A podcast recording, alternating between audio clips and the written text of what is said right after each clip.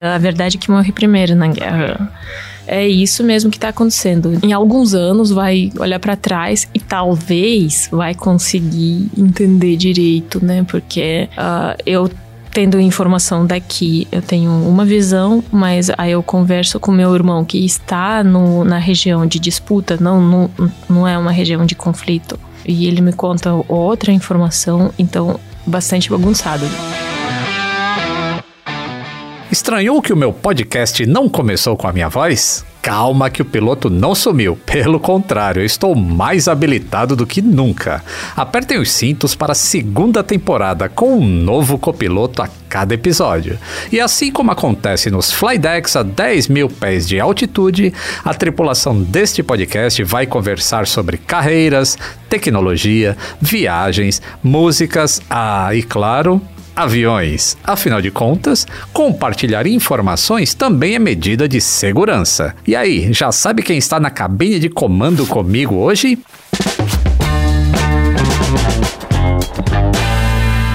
Atenção passageiros, eu sou o comandante Lito Souza. Bem-vindos a bordo da segunda temporada. A cada voo, uma nova configuração de cabine para uma viagem divertida e restauradora. Pois é, minha vocação é consertar coisas. E um bom papo repara muita coisa, não é mesmo?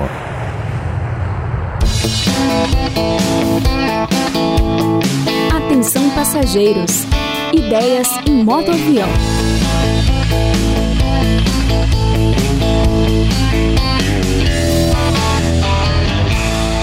Atenção passageiros, este será um voo diferente. Esta cabine já recebeu mais de 40 copilotos, muito bem viajados e alguns até falando de muito longe. Mas essa é a primeira copiloto legitimamente internacional. Bem-vindo a bordo, Dasha Stukatrova. Eu nem sei se eu falei certo o seu sobrenome. Tudo bem, Dasha? Tudo ótimo. Agora, quando você acertou. Depois de 15 tentativas. Eu tava torcendo aqui. Muito obrigado por ter aceitado participar aqui do Atenção Passageiros. Obrigada a vocês por me convidar. Sabe que para nós brasileiros, o seu sobrenome é quase impronunciável. Ele não é difícil, mas é, é, quando junta com o Dasha fica bem difícil de falar. Eu imagino, sim. Mas então, meu sobrenome não é um sobrenome fácil nem para os russos. Nossa. Ele é muito raro, específico e se eu encontro alguém com um sobrenome igual, é com certeza é parente. que interessante. E brasileiro, assim, tem um sobrenome normal brasileiro, Santos da Silva é fácil ou é difícil para um russo falar? Eu acho que não é difícil, não. Tanto que a gente cresceu assistindo novelas brasileiras, então muitos sobrenomes já, já foram, assim, adaptados por nós. não, ah, não, agora vai ter que contar que isso aí eu não Regina sabia. Regina Duarte. Jura? Antônio Fagundes. Olha só, eu não imaginava isso. Porque novela, tudo bem, novela vai pra tudo quanto é lugar do mundo, mas na Rússia também. É, os, os brasileiros foram os primeiros pra, que, que, chegaram com, com novelas na Rússia. Olha. E tem novela mexicana também lá? Tinha na, na época também novela mexicana, mas a brasileira foi a primeira e era Escrava Isaura. Oh.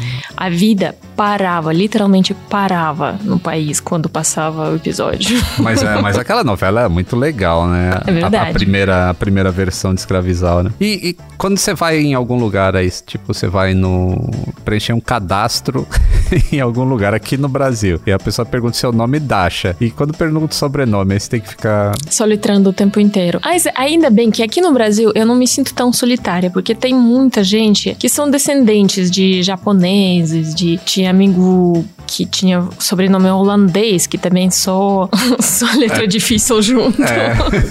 só consoante. Só né? consoante. e como é que você fala assim? O. Você dá uma portuguesada no nome já ou você fala com sotaque russo? Hum, não sei. Não, eu falo, falo com sotaque russo, é difícil dar uma portuguesada. Mas. Uh, é, tem certas coisas que eu não consigo pronunciar de um jeito brasileiro. Se é em russo, eu, eu, falo, eu consigo Fala falar em só em russo. Não, e eu, eu, tava, eu tava pensando nisso porque eu chamei você algumas vezes. Como eu falo de aviação, e sempre a aviação russa é um negócio, ou soviética, né, da época do, da União Soviética, uhum. é um negócio muito espetacular pra gente. E tem uns nomes lá que eu realmente não consigo pronunciar. E ficou até engraçado quando eu te chamei pra, pra pronunciar eles de, de maneira correta, porque fica totalmente diferente do que eu falo, né? É, depois eu entendi que não existe maneira correta. Tem que ser uma maneira que seja entendida no país, né, com quem você está conversando. Uhum. então, talvez às vezes eu falando não vai ser tão uh, entendível? Existe essa palavra? não vai ser tão claro. Você lembra qual foi a primeira vez que eu te chamei? Qual foi o vídeo no canal? Eu não lembro, porque já realmente a gente já gravou várias vezes, mas foram uns nomes Uh, tipo Foi. Tchalov, Antonov, alguma coisa é, assim. Antonov. Que tá... Olha que bonitinho, a gente fala Antonov, né? Antonov. Aliás, pobre Antonov. Né? Pobre Antonov. Então, pra quem ficou interessado, procura lá no meu canal esse episódio, é, que esse funcionário russo tinha mania de limpeza. Ele mantinha uma pista abandonada no meio da floresta do Ártico e por causa dessa mania de limpeza dele, ele salvou a vida de 81 pessoas a bordo de um Tupolev que pousou em emergência. Né? Muito boa a história mesmo. O Tupolev fala assim mesmo? É, não.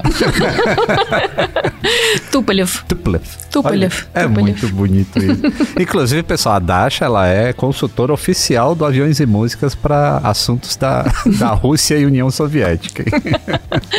Você tem uma história da, de aviação russa. Eu sei que seu pai era, na verdade, da Marinha, né? É, mas você tem alguma história de aviação assim que você. Eu tenho, eu tenho uma história, porque eh, justamente ontem, quando eu fiquei pensando sobre o podcast, pensei, nossa, onde, onde é aviação e onde é eu? tipo, não sei o que, que a gente vai falar. Daí, de repente, eu lembrei, foi a primeira vez que eu voei? Como que foi? Aí eu lembrei que foi pelo trabalho e tal. Eu já tinha vinte e poucos anos. Uhum. Tive aquele midinho, né, e tal. Aí depois eu acessei, de repente, uma lembrança que na verdade não foi a primeira vez. A primeira vez foi quando eu tinha nove anos. Mano. Meu pai, ele servia na Crimeia, uma base militar. E uh, essa, a Marinha, né, eles têm aviões também, né? Ah, tipo, fazer uns corres. Uhum.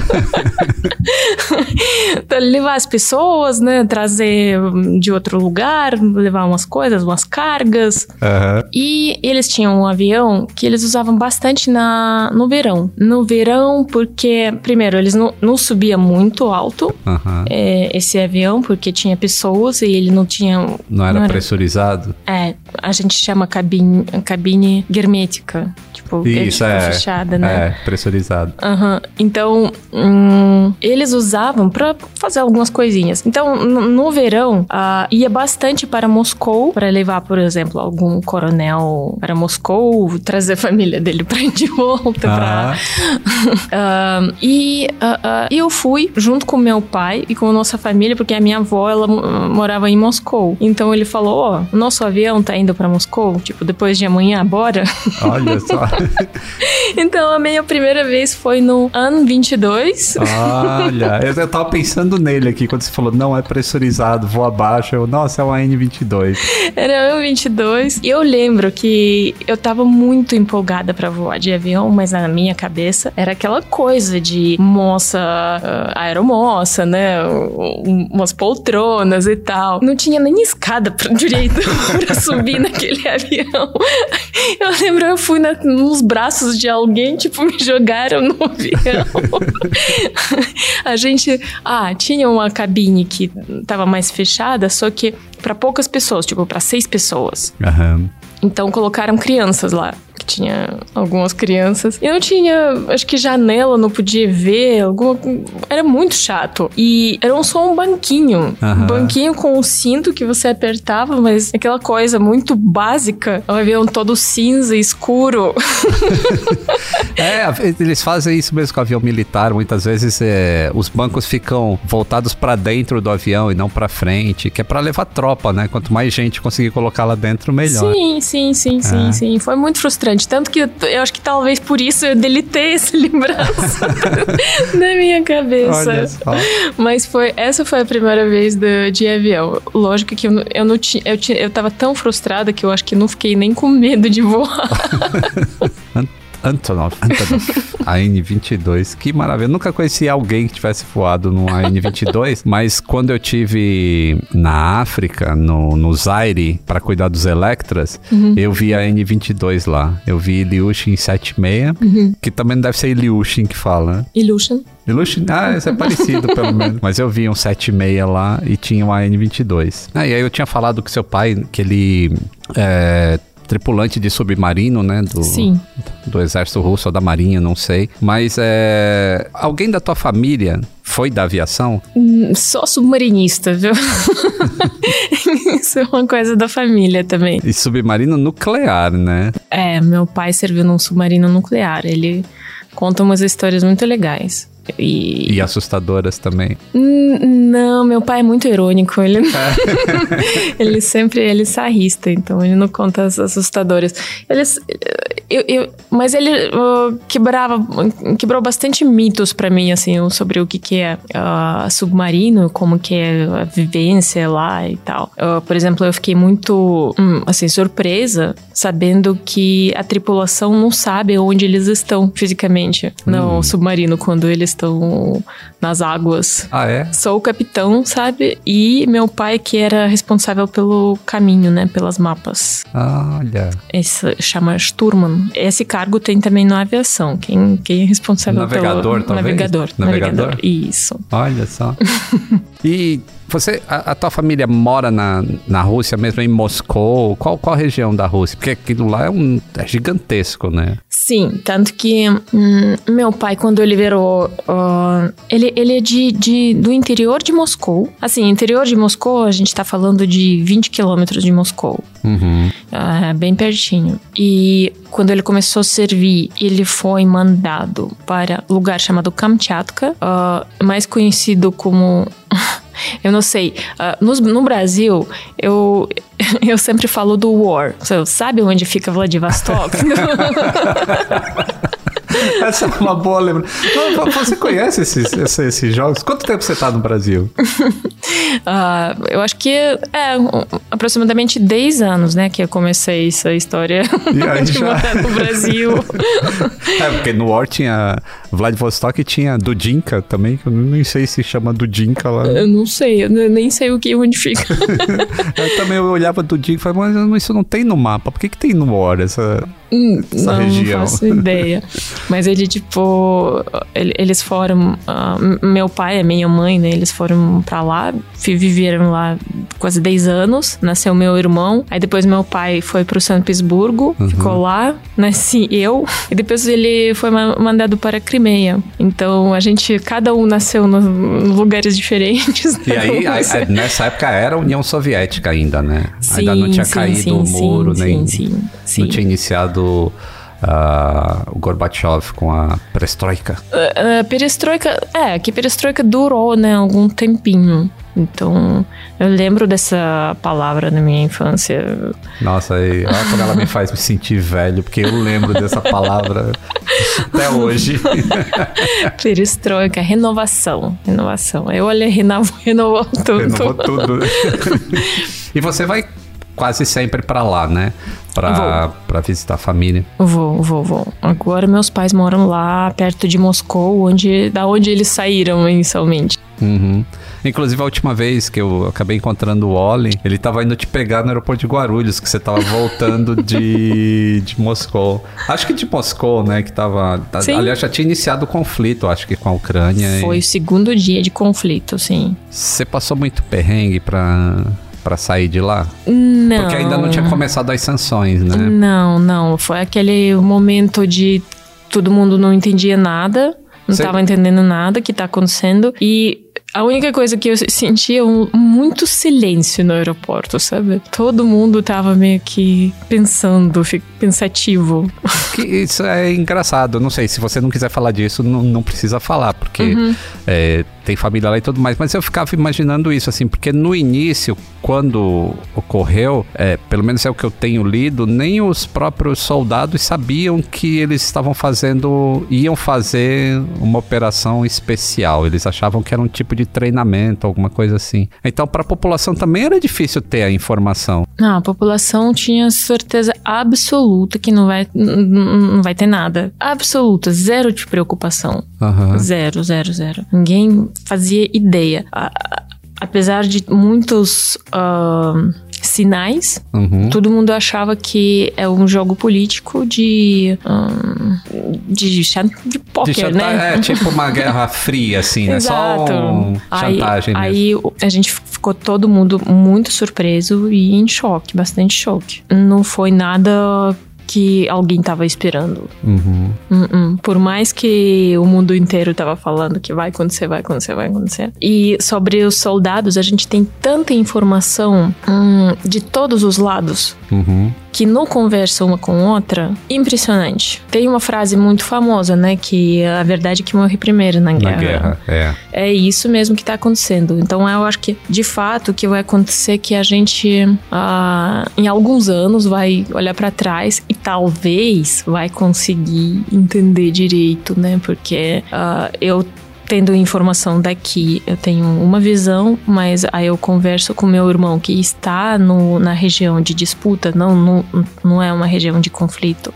Uhum. Mas eles estão recebendo muita gente, porque a Crimeia, né, ela, te, vai direto para a Ucrânia, uhum. né? Então, eles estão recebendo muitos refugiados e na Crimeia todo mundo tem família que mora na Ucrânia, tipo, é, é muito fácil e, e, e ele me conta outra informação, então bastante bagunçado. Você não sabe onde está a verdade, a né? verdade, é, sim. É bem, bem complicado. Porque cada pessoa pode passar pela uma experiência diferente da outra e vai te contar sobre o conflito inteiro só conforme a própria experiência, né? Uhum sei lá, um soldado ucraniano me tratou bem, então eles são legais, né? Uhum. Um soldado russo me tratou bem, então são legais. Então é vice-versa. Uhum. É bem complexo. Muito. Eu, teve uma imagem que eu vi é, de uma, uma coluna de, de carros de combate indo e estava nevando. Uhum. E é muito comum lá né? Vocês passam uma grande época do ano com neve. Uhum. Você já decolou com neve bem assim, a asa toda cobertinha de neve. Sim, sempre. Nunca atrasou voo por causa disso? Ah, ah, já, já, já. Se nevasca é muito forte, assim, atrasa. Mas não que coberta, né? Eles passam dos produtos, né? No, Isso, então... anti, antidegelante, né? Sim. Anticongelante. Você que sabe contar mais sobre isso. Mas sim, já por causa de nevasca já acontecia. E, e, lá no seu canal do YouTube, que a Dasha nem deixa ela se apresentar, mas ela tem um canal no YouTube Pensando Alto, que é muito legal. Tá com esse nome ainda, né? Porque se chamava antes o. Onde está o Wally? Onde está o Wally, é. sim, sim. Agora sim. é Pensando Alto, né? É, o Wally Dasha Pensando Alto, porque é. a gente aborda vários assuntos aleatórios e estamos pensando sobre. que é muito legal o canal deles. Mas eu vi lá que você já viajou para diversos países uhum. a trabalho, né? Conta aí o país que, que você achou mais mais surreal, assim, tirando o Brasil, né? Porque esse país aqui, ele é surreal. eu acho que foi África do Sul. Ah, eu trabalhei com produção de comercial, de publicidade na época. Para uma companhia russa. Pepsi. É. Uma Pepsi. É, ah, para Pepsi? É, Pepsi, Pepsi Rússia. Rússia. Uhum. Ah. Então. O pessoal lá na Rússia prefere Coca ou Pepsi? Hum, difícil dizer. Eu nunca, nunca reparei, na verdade. eu não sabia que nem tem tanta diferença. Eu, aqui no Brasil, o pessoal é muito chato com isso. Como eu não tomo nenhum nem outro, então eu nunca reparei, na verdade. A única a diferença que tem, que a gente chama cola e Pepsi. E aqui chama Coca e Pepsi. Ah, olha só. Então, mas aí você foi gravar um comercial lá Sim, na África do Sul. Na, na África do Sul. Então, eu fiquei muito impressionado com aquele país. Ah, porque a gente teve que sair do. A gente chegou no, em Johannesburg. Uhum. E a, a, gravação era na plantação de chá, seis horas longe, tipo, tinha, tinha que andar hum, de estrada de terra, basicamente, na hum, seis horas uh, para essa plantação. Então eu vi tanta coisa nessa estrada. É. Além de natureza, muita gente. Eu, eu nunca, nunca vi algo parecido. Sim, mas eu posso dizer que era uma pobreza, né? Mas eu, eu, não posso dizer que era pobreza porque era a, a, vida das pessoas que era desse jeito. Então eu uhum. não, não, não, sei, não sei dizer. Mas uh, é muita felicidade, muita calma também tem neles. E eu fiquei também muito impressionada, o povo muito legal. E eu, eu, quando eu saí depois, eu pensei que, nossa, é um país que eu quero voltar. Continente que eu gostaria muito de explorar mais. Uhum. Eu, eu, você foi pra África, né? Foi. Então... Eu tô lembrando, você tá falando de Joanesburgo, eu também lembro quando eu cheguei lá. Primeiro que a, a cidade em si é muito bonita, uma cidade extremamente desenvolvida, uhum. só que é mão inglesa, né? Os carros dirigem pelo lado errado, o volante é do lado errado. Mas eu também peguei um tipo uma lotação que saía de lá e ia até Cidade do Cabo cabo uhum. onde fica a, a Embaixada do Brasil. Sim. E pelo caminho eu, eu, vi isso também. Eu vi, assim, um monte de gente. É diferente. É, é muito diferente, diferente, muito diferente. E na volta, a gente, uh, como a gravação acabava muito tarde, a gente tinha que dormir lá, no meio do nada. Uh, e no meio do nada tinha só um cassino com um hotel junto. Uhum. E era uma cena de filme, porque a gente combinou com a, a equipe da, da filmagem a jantar eu fui pro meu quarto, saí e tinha que passar pelo cassino para chegar no, no restaurante. E eu entrei, eu, na época eu tinha, sei lá, 24 anos, mas eu parecia 13. Tipo, pequenininha, magrinha. Uhum. Primeiro, lógico, pergunto, pediram um documento para mim. E segundo, que eu era a única, eu acho que mulher. Na equipe? Sóbria. Não, na, na, na, na no cassino. Uhum. única mulher sóbria obra, eu vi uh, um cara, assim, na mesa do lado, ele tinha uma maleta com corrente pendurada no, no braço, que ele abria, tinha um monte de dinheiro, ele tirava, jogava na mesa. Caramba. Cena de filme, absurdo. Quando eu finalmente saí, uh, encontrei o restaurante, eu, tipo, eu pensei, ai meu Deus, graças a Deus, tô no lugar certo. Foi muito, muito, muito bizarro. Mas assim, uma emoção também. Sabe que esse negócio de dinheiro me lembrou uma das cenas que eu passei lá no, no Zaire. A inflação no Zaire era muito, era hiperinflação. Uhum. Só que ao contrário daqui do Brasil, que a gente teve hiperinflação, mas a gente estava sempre cortando os zeros das moedas. Então, por exemplo, é, tinha uma nota de 200 mil reais, uhum. se fosse uma nota. Aí vinha um plano econômico e cortava três zeros. Aí aqueles 200 mil virava 200. E aí a vida seguia, uhum. assim, tava sempre uhum. diminuindo. Mas na no Zaire não fazia isso. Então, é, teve um dia que eu fui trocar 100 dólares no onde o pessoal trocava dinheiro na rua lá, né? Pelo dinheiro local para eu poder comprar alguma coisa no supermercado. E aí eu, eu voltei com uma sacola assim com 320 milhões de Zaires para era um 100 dólares valia 320 milhões de Zaires que a na, maior nota que eles tinham era de mil então imagina a quantidade de notas que eu tive que levar para casa para ir pro Mas comprar um quilo Rússia de a carne. gente passou por uma coisa muito parecida eu lembro eu comprando um chocolate pelo 10 mil rublos é. Mas depois sim, cortáramos no Aí zeros. cortaram os zeros, né? Agora tá, infelizmente, novamente lá, né?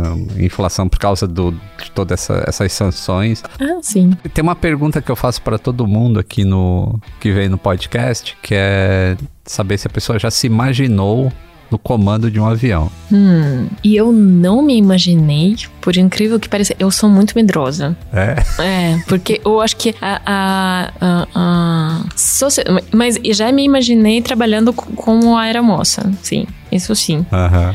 Já me imaginei, irritei com as pessoas, me admiti. Como que fala Aeroflot? Era flota. É mesmo. É. Porque é, em cirílico eu olho aquilo e eu falo, nossa, como será que se pronuncia isso? E jamais imaginei que era Aeroflot mesmo. Uhum, não, era flota. Mas na, na, pra pilotar avião, eu acho que eu teria muito medo só de ver aquela janela gigante e subindo. Eu, eu tenho medo de altura.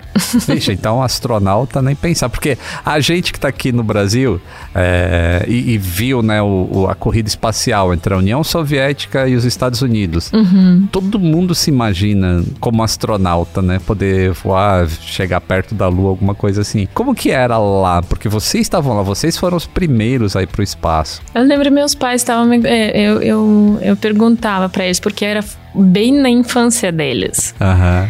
Era uma coisa muito inspiradora pro povo, porque realmente era um orgulho nacional, né? Aque- aque- Aquela conquista. E como que todo mundo saiu ah, pra rua, começou a gritar e começou a bater palmas e Aham. Foi uma loucura, loucura, loucura, porque todo mundo ouvia rádio, né, na época. Então, meio que o povo não sabia que era gravado, né? Todo mundo acompanhava ao vivo ah, Aham. o voo dele. Aham. E quando ele pousou e tudo, nossa. Imagina como que é. Que a gente, né, principalmente os jovens, hoje eles estão tão acostumados com tantas coisas que são feitas, já- eles já nasceram, a lua já tinha sido conquistada, o ônibus espacial já voltava. Então eles eu, não, eu não consigo imaginar que eles tenham a dimensão do que era ter vivido assim como um pioneirismo de alguém que foi ao espaço e voltou. É verdade. Meu- meu- meus dois filhos, né, por causa da, desse, dessa distância que a gente tem entre uma família e outra, eles já amam o avião de paixão. Pra eles é um já faz parte de vida deles, né? Então, tanto tanto que a gente pega voo, né, bem longe. Aham. Ah, o, o maior, o Igor, ele gosta muito de essa dinâmica toda de chegar no aeroporto, de ir pro avião, de comer no avião, dormir no avião. e o pequeno, ele adora a, a máquina em si.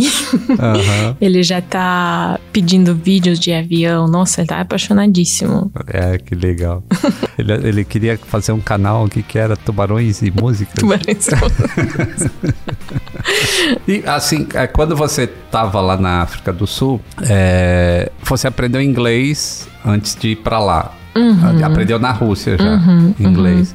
É comum lá a língua inglesa? Hum, não era comum, porque durante a União Soviética, obviamente, era país fechado, né? A gente aprendia, todo mundo aprendia algum idioma na, na escola, mas você não usava pra nada esse Uhum. idioma com quem você vai conversar. Ensinavam inglês na escola? Ensinava, sim, ensinava. Meus pais hum, apren- aprenderam alemão na escola, aprendiam alemão. Ah, eu acho que por conta da Segunda Guerra, todo mundo tinha que aprender alemão. Aham. Ah, na minha época já era inglês. Só que, assim, nos anos 90, quando o país abriu e veio muito estrangeiro, aí realmente, conforme a demanda, né, as pessoas começaram a aprender mais falar. Então, cada ano tem. Tá, tá aumentando, né, a quantidade de pessoas para conversar. Mas o país conti- continental, então é, é difícil ter acesso aos estrangeiros, né? Aham. Então, ah, são cidades mais centrais, tipo Moscou, São Petersburgo, onde tem ah, gente que fala melhor, né, outros idiomas. E ah, a juventude, né, por causa de conteúdo que eles consomem, eles já falam bem melhor do que os mais velhos. Verdade, né? Quando globalizou, todo Uhum. mundo passou a ter acesso. Game, tudo. E o que que, que que foi mais difícil, inglês ou português? Porque você fala português muito bem. Hum. Português é uma língua difícil de aprender. Português não é fácil, mas eu acho que o processo de aprendizagem é muito parecido porque hum, você passa pelo esse processo, você não entende nada, depois você consegue entender, mas não consegue falar, aí depois tenta falar e fala tudo errado, aí depois vira chavinha. Em algum momento começa a virar, virar a chave. Então, ah, a, a, a única diferença é que no, em português eu tinha mais hum, convivência, né? Completamente no Brasil, eu aprendi aqui. Então, todo mundo falava português. Aham. Em inglês eu tinha que aprender Sem estar exposta. Sem estar exposta, assim, Ah. sozinha. Então, né, só nesse sentido que foi mais fácil. Agora, ah, óbvio que português é um- era um idioma com quem, com que eu não tinha contato antes, então tudo era novo pra mim. Tudo, tudo, tudo. Foi, uma experiência muito legal. No mais, ah, eu acho que ah, quando eu aprendi a falar português, aí até em, em língua italiana e espanhol, o idioma espanhol, mudaram pra mim. Você passou a entender também Sim, um pouquinho. com algumas palavras eu comecei a entender, aí mudou o som pra mim, completamente. Que interessante. Uhum. E o a adaptação. Qu- Quando você veio pra cá, você já imaginava que ia ficar aqui? Ou você veio só, "Ah, vou dar um passeio lá naquele país pra ver como é que é e Então, foi por causa de trabalho, primeiramente. Segundamente também, porque, porque foi assim que eu comecei a trazer clientes pra cá, pra fil- fazer filmagem aqui na América Latina. Aham. E aí fui ficando, né? E na verdade, com essa sensação que eu tô ao passeio até, até hoje. De verdade. Você gosta de morar aqui? Tipo, comida é legal? Eu gosto muito da comida daqui. E É muito diferente do que se come lá. eu não diria que é muito diferente, porque. hum, hum, nessa região mais europeizada, né, a gente tem muitas coisas em comum, ah, mas tem uns pratos e costumes que são diferentes. Por exemplo, comer arroz e feijão todo dia era bem, uma coisa muito nova pra mim. Hum, mas muito, muito diferente. Talvez algumas comidas regionais, tipo comida nordestina, é diferente. Ah, tipo, são, é diferente mesmo, não em sentido que eu tô falando, nossa, é diferente. Não, não, é gostoso, mas é, É, diferente. aham. Algo que eu nunca senti antes, são os gostos novos. Aham. E eu adoro isso. Experimentar algo que eu não tinha comido. Assim, Porque São Paulo é mais fácil, né? Pizza, hambúrguer, tem Fast food. fast food. Sim, E aí, nesse tempo que você tá aqui, você acabou encontrando um brasileiro, sim casou, casei, formamos uma família, dois filhos. canal.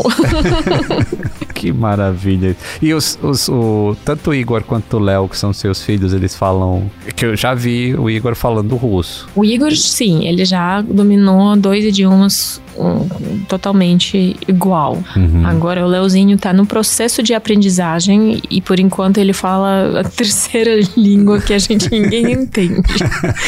Tadinho, mas realmente ele tem mais dificuldade do que o Igor tinha na, na idade dele. Por enquanto ele ele mistura tudo, enfim, mas ele tem só dois anos, vai. Acho que ele É, vai vai, vai, vai pegar. vai pegar, sim. E, e, pra, e a escolher o nome, porque Igor e Léo são nomes que se usa também no Brasil. Eles podem ser nomes russos, mas é muito usado no Brasil. Vo- Vocês chegaram a essa conclusão juntos ou você pensava em algum nome que O Igor é o nome do meu pai. então era legal ah, de todas as. Ah, de todos os jeitos, né? Porque o Igor é um, nome russo. ah, meu pai ficaria feliz. e é muito fácil de usar no Brasil também. Então ele não seria diferentão nem, nem no Brasil, nem, nem na Rússia. Aham. Tanto que quando ele tá na Rússia, ele tá fazendo am- amigos na, na não sei lá, no parque. Ninguém pensa que ele é estrangeiro. Aham. E, e o Léo, a gente queria algum nome. Primeiro, a gente queria uma menina, né? Então a gente tinha uma lista de meninas. e o Léo pegou a gente desprevenido. Ah, é. Então, aí a gente pensou num nome curto e internacional que seria reconhecível e fácil em qualquer lugar do mundo. Aham. Essa foi realmente a lógica. é. E é tão bom o nome curtinho assim. É, já tem sobrenome difícil. Vamos facilitar com o nome? Ah, Qual que é o sobrenome? Estucaturo Felício, os dois. Olha só. É, pela lei- Felício pelo, pai, pelo sim. Wally. É, pelo, pela, pela lei brasileira tem que colocar o nome da mãe. No meio. Também, no meio. É. É. também. Então. Eu já tô vendo que na escola vai ser Léo S. Ponto Felício. Exatamente. Mas o Igor, quando ele fala, ai, tem que escrever meu nome completo. Aí ele começa a fazer esse S ponto. Eu falei, não, não, não, não. Escreve tudo. Você tá treinando. E o. Te, te, teve uma vez que você estava indo para lá, é, para a Rússia, para visitar a família, o voo acabou atrasando e você acabou passando o Natal dentro do avião. O Natal. Existe Natal lá na Rússia? Existe Papai Noel? Hum, sim, ah, Papai Noel existe, Natal existe, mas o Papai Noel russo, ele não chega no Natal. Ah. ele chega no Ano Novo. Ah, no Ano Novo que ganha no os ano presentes. Novo, sim, e- que ganha os presentes. Tanto que, assim, ah, quando a União Soviética chegou, ela cancelou o Natal, em geral. Assim, não tem mais Não Natal, tem vamos reforçar o Ano Novo. Não tinha nem. A religião foi, tipo, banida, não? Foi. Foi, Foi. banida, ela existia de, de alguma forma, assim, ah, bem resiliente, né, em alguns lugares específicos, Uhum. mas não era comum, a gente não falava de Deus nas famílias, a gente não, tipo, não era assunto nunca, religião. Uhum. Por mais que as pessoas russas até uh, sempre acreditavam nas bruxarias e tal. É, olha. Muita superstição. como que é? Sup- Superstição. Isso, superstição. Superstição. Essa é uma palavra difícil, até É, pra gente. Nossa, muito. Mas a religião não, nunca foi um assunto. As- Aí depois que acabou, aí a religião veio, veio Voltou. voltou com tudo, sim. Caramba, é difícil imaginar, assim, por exemplo, es- essas mudanças de regime, né? Porque você tem a sua vida e aí você gosta de rezar antes de Uhum. fazer uma refeição. E aí, de repente, vem alguma coisa assim, um estado muito forte e fala, não, agora não existe mais isso. É muito louco. Eu também eu li essas coisas só no livro, né? Mas um jornalista russo recentemente falou uma, uma frase muito boa. Estamos vivendo no livro de história e é difícil. É, verdade, é. verdade.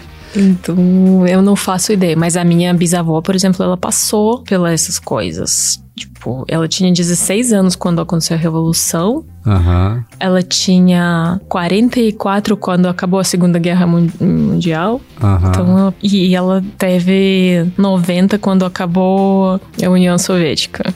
Passou por todo, todos os períodos marcantes da história, caramba. E o do, do, do Ano Novo aí, que é quando chega o Papai Noel? Existe a tradição, a queima de fogos e. Sim, nossa, o Ano Novo é a, a festa preferida de todos os russos. Existe todo um processo, uns filmes certo para assistir, comida exatamente para esse momento. Come peru? Não. Hum, Não, é, isso é uma tradição que a gente só vê nos filmes americanos. Aham.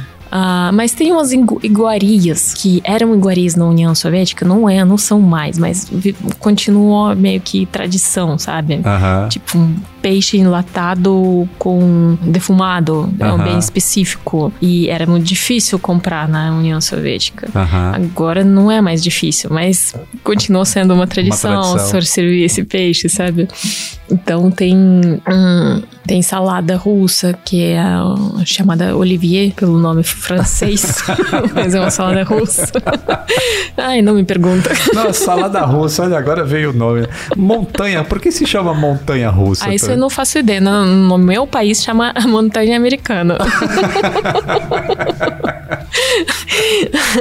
não, na verdade tô brincando, mas montanha americana a gente chama roller coaster, né? Esses, Aham. Porque veio pra gente dos Estados Unidos. Aham. Mas montanha russa, a gente tem isso, Ruski Gorky. Isso são montanhas de gelo. E é n- na época do Pedro I ainda foram inventadas essas diversões que ele que inventou e todo mundo começou a chamar montanha montanha russa. Mas montanha russa pra gente é montanha de gelo. Agora o montanha russa que é aqui é na montanha americana na Rússia. Muito bom. Sabia, né, que salada russa é maionese. Eu aprendi, sim, maionese, sim. A gente, maionese é só aquele molho, maionese mesmo. Maionese. E aí chama salada só, né? Não, a gente chama Olivier. Olivier. Olivier. É. Ah, a salada russa então é Olivier. Sim. A maionese com batata e essas coisinhas. Sim, sim, sim. É um pouco mais completa, tem várias coisinhas, mas foi segundo a, a história foi um chefe francês que trabalhava na Rússia que inventou essa salada. Tem outra pergunta que eu sempre faço para as pessoas aqui, que é se, se elas têm alguma habilidade para consertar coisas. Você tem essa habilidade? Tem. Em casa, você conserta tudo. Porque, é, às vezes eu não. Ou ele tá no trabalho, ele chega tarde, aí final de, chega final de semana e eu não quero gastar esse tempo Aham. consertando as coisas no final de semana. Então, sim, eu acabo hum, fazendo um monte de coisa. Por exemplo, montar móvel. Aham. eu faço. Eu tenho mais paciência do que o meu maridão. Olha só, eu podia trabalhar na manutenção de aviões, hein? não, super. Eu gosto, na verdade. Opa, temos uma chamada do Boletim do Tempo. Papatango Alfa Eco Mike, pronto para copiar as informações da aviação comercial nas próximas semanas? Pronto para a cópia Alfa Eco Mike. Quarta-feira, 13. Não parece dia de tomar susto, né? Para a aviação brasileira, foi ao menos um dia para uma notícia pouco esperada: a volta da ITA. Sim, aquela companhia aérea que suspendeu todas as suas operações quatro meses atrás. Essa surpresa é do tipo boa ou ruim? Vamos começar pelo contexto. Aqui no podcast, lá no meu canal Aviões e Músicas, já contei a versão completa dessa história para lá de tumultuada. Em resumo, no dia 17 de dezembro de 2021, a Itapemirim Transportes Aéreos interrompeu suas operações sem aviso prévio, como exige a regulamentação da ANAC. Por isso, a companhia perdeu seu certificado de operador aéreo. O Procon de São Paulo deu um prazo de dois meses para a empresa voltar a voar, o que mais uma vez não foi cumprido. Nesse intervalo de tempo, tudo foi ficando ainda mais dramático, com o acúmulo de processos trabalhistas, pedidos de reembolsos e danos morais, além da proibição de vender novas passagens. Estima-se um acúmulo de pelo menos 180 milhões de reais em dívidas. A ITA já não tem mais um contrato válido com os donos das aeronaves. Muitos tripulantes e funcionários que estão sem receber desde dezembro já foram contratados por outras companhias aéreas. A imagem da companhia está bastante arranhada. Ou você compraria tranquilamente uma passagem de empresa que cancelou voos uma semana antes do Natal. Essa espiral de desafios parecia só aumentar, até que na semana passada um grupo de investimentos comprou a companhia. Com esse movimento, a ITA estaria se reestruturando para voltar a voar sob o comando da Balfaker Consulting, uma consultoria financeira alocada no Distrito Federal. Os funcionários da companhia receberam um e-mail informando a nova etapa. O ex-CEO da Itapemirim, Adalberto Bogsan, afirmou que, abre aspas, o novo acionista concentra esforços na capitalização da empresa, na reorganização e manutenção do grupo de colaboradores e executivos. Fecha aspas. Bogsan afirmou ainda que as negociações duraram cerca de um mês e o contrato foi assinado no dia 12 de abril. Esta semana, os novos administradores começaram a negociar dívidas com as concessionárias dos aeroportos e fornecedores da companhia. Os compradores também estariam em contato com bancos americanos para financiar o novo projeto. Para voltar a atuar, a ITA ainda precisa recuperar o seu certificado de operador aéreo com a ANAC, que foi muito criticada por ter autorizado o grupo a operar já na primeira tentativa. Imagina dessa vez. Enquanto a nova consultoria lida com essas burocracias, o grupo espera conseguir o leasing de cinco Airbus A320 CEO, que são as aeronaves que possuem motor do tipo clássico. O que efetivamente mudou entre a ITA de 2021 e a volta da ITA 2022? Na cúpula, o empresário Sidney Piva, então presidente do grupo Itapemirim, o que inclui a viação rodoviária, foi afastado do cargo e está sendo monitorado pela justiça. E quem entra no lugar? A misteriosa consultoria Balfaker. A empresa não tem um site oficial ou um canal de comunicação. Inclusive, a imprensa não conseguiu contato com nenhum assessor para maiores informações sobre a expressiva aquisição. Em dados disponíveis na Receita Federal, se sabe que a empresa foi fundada em 2008 e tem como principal atividade consultoria em gestão empresarial. O endereço registrado é um coworking na região administrativa de Taguatinga. O capital social da consultoria é de 100 mil reais. Indo um pouco mais a fundo nas pesquisas, se descobre que Areta Honda Balfaker é a sócia diretora do empreendimento. Mas quem deve se apresentar como dono da ITA é Galeb Balfaker Jr., um polêmico empresário que já quebrou duas vezes e foi preso temporariamente em 2017 por venda ilegal de terrenos com construções luxuosas em áreas protegidas. Galeb continua respondendo a dezenas de execuções fiscais na justiça.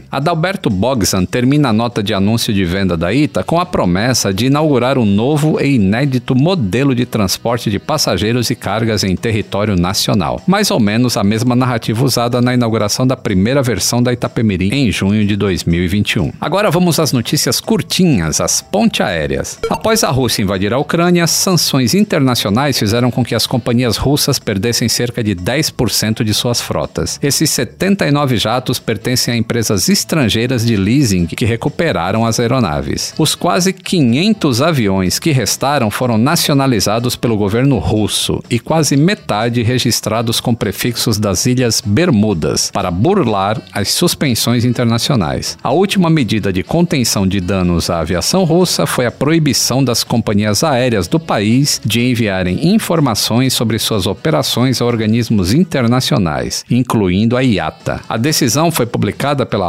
Rosaviatsia, Agência Federal de Transporte Aéreo da Rússia. Semana passada, agentes de segurança russos fizeram uma operação no escritório de Moscou da Aeroflot, a maior companhia aérea do país. Eles apreenderam documentos e discos rígidos do departamento de marketing e estratégia da empresa para abrir uma investigação contra o ex-vice-presidente, acusado de incentivar os funcionários a sabotarem a invasão russa na Ucrânia. O executivo é Andrei Panov, que renunciou ao cargo em março e se exilou em Israel. De lá, ele publicou uma carta aberta no Financial Times da Inglaterra incentivando colegas a atrapalharem as investidas do Kremlin. A operação policial na Aeroflot se deu após a publicação do jornal britânico. Panov foi o responsável pela estratégia que vai dobrar a capacidade de passageiros da Aeroflot entre 2018 e 2023. Vaquinhas online não são novidades, mas a campanha Buy Me a Fighter Jet é no mínimo inusitada. A iniciativa promete auxiliar os doadores a encontrar, comprar e transferir um caça à Força Aérea da Ucrânia. E não precisa nem se preocupar com questões técnicas ou legais. A campanha se responsabiliza por todas essas etapas. Basta fazer uma doação no valor estimado de um caça, 25 milhões de dólares, ou cerca de 118 milhões de reais. Segundo os organizadores, os pilotos ucranianos estão aptos a operar os modelos Su-22, Su-24, Su-25, 27 e MiG-29. Com treinamento adicional, também poderiam operar um F-15, um F-16 ou um F-18. Até o momento, a defesa antiaérea ucraniana acumulou importantes vitórias, mas a sua capacidade de combate é praticamente nula, por falta de munição ou aeronaves danificadas. Vamos voltar ao clima amistoso da nossa cabine de comando?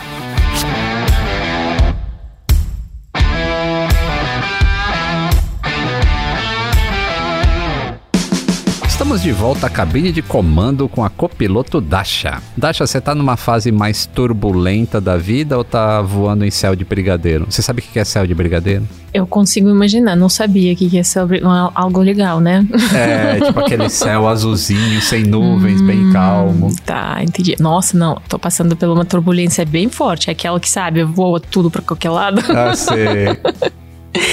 por causa do conflito lá? Exato. Porque você tem família lá, então imagino que a preocupação é constante, né? Não, sim, e, e até, até mesmo você sendo. É, é, esquisito, você é uma russa que não mora no, na Rússia. Então as pessoas, quando olham pra, pra, pra você, tipo, ah, você tá falando com sotaque, da onde você é? E você tem meio que receio para falar eu sou da uhum. Rússia, porque a notícias, notícias, né, só. Só vem um é, lado. É muito, muito assim forte. Uhum. Então, é, é meio estranho. É. Eu, eu não tinha pensado por esse lado, mas é, conversando com você, logo quando começou o conflito, que é que você voltou para cá, a gente fez um encontro, um Uhum. almoço lá em casa e eu percebi como você tava triste por tudo que tava acontecendo, mas eu não tinha imaginado esse lado também, porque a gente tá exposto a uma notícia que é, queira ou não queira, ela tem um viés, Claro, né? Claro. Então, realmente aí, e e você está do lado oposto ao Uhum. viés, é, realmente é, é bem complicado. Você produz conteúdo para o YouTube em parceria com, com o Wally, que é o seu marido. Como que é a relação profissional de vocês, assim? Porque o seu Wally fica o dia inteiro fora, né? Que, trabalhando lá no, na, na produção Uhum. dele. E aí, que, que hora que vocês têm para juntar e falar assim, pô, vamos contar isso aqui que é interessante. Vamos pensar alto nisso aqui. Olha, às vezes ah, ah, varia, porque a gente não é muito disciplinado no nosso canal, com certeza. E geralmente a gente leva as crianças para a escola, a gente volta para casa e temos aquele 20 minutinhos para gravar um vídeo. tomando café. É isso, basicamente. Essa é a hora. Porque às vezes a gente tenta gravar no final de semana, mas com as crianças por perto é muito difícil, muito difícil. Sabe que eu conheci o Wally é, bem antes, eu nem sabia que ele era casado. É, foi no YouTube Space, que existia aqui em São Paulo, e o Wally trabalhava lá.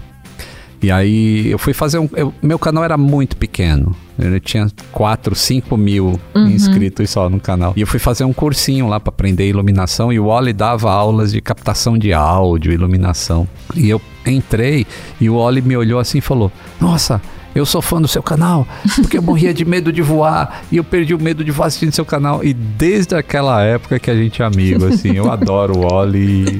Mas é verdade. Ele gostava. Eu acho que ele é um dos primeiros seus fãs mesmo.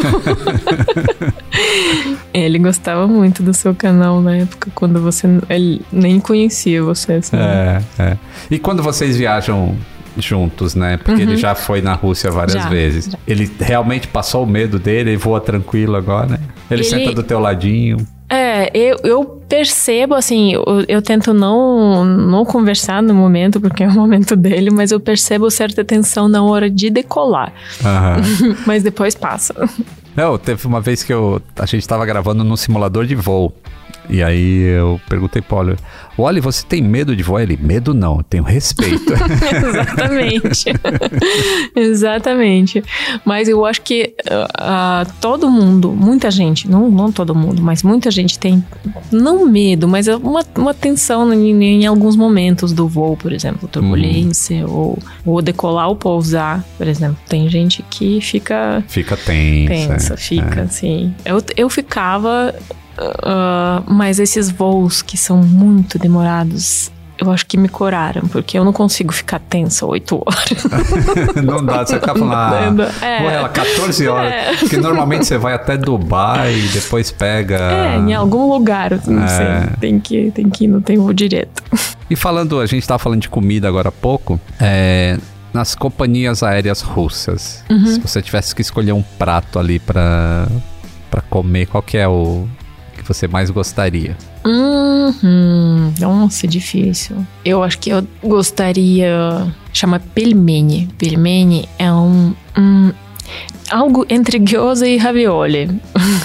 Gyoza e ravioli. É, imagina, é maior do que ravioli, mas menor do que gyoza. Aham. Então é, um, é uma pasta, né, com carne dentro. E isso é uma comida típica da Rússia. Olha. E bem comida da mamãe, sabe? Como que é o nome? Pelmeni. Pelmeni. Nossa, Uhum. deu vontade de comer, eu tô com fome agora. Você já sonha em português? Você acha? Eu acho que sonho não tem idioma. Você nunca fala no sonho? Eu falo, mas eu nunca sei que, eu- que Ah. idioma que eu falo. Então, por isso eu acho que. Justamente por isso que eu acho que não tem, não tem idioma. Tipo, tem alguns associativos, coisas que, tipo, que nem. é, é, eu era. Eu tenho umas lembranças que eu era bebê ainda, então eu não sabia falar. Aham. Mas eu lembro exatamente o que eu tava pensando. Então, como que eu pensava se eu não sabia falar? Aham. é. Mas sabe que eu já teve uma época que na época que eu ia muito fazer curso nos Estados Unidos, tinham cursos de avião que demoravam meses. Uhum. Assim, dois, três meses. E eu ficava esse tempo todo lá. E eu lembrava que eu sonhava já falando em inglês. Engraçado. Então, porque era fo foco seu no momento. Talvez você tinha pensado nisso. Ah. Se um dia eu vou sonhar e, e, eu vou perceber que eu tô falando português, então tem algum significado. Então prestei atenção que eu falei em português. então, já me perguntavam várias vezes isso. Eu comecei a prestar atenção. Não consigo identificar o idioma que eu ah. sonho. E na hora de dar uma bronca no Léo? Não, no Léo não, no Igor, no Igor, no Igor. Russo, russo. É em russo porque Tudo. a voz é mais...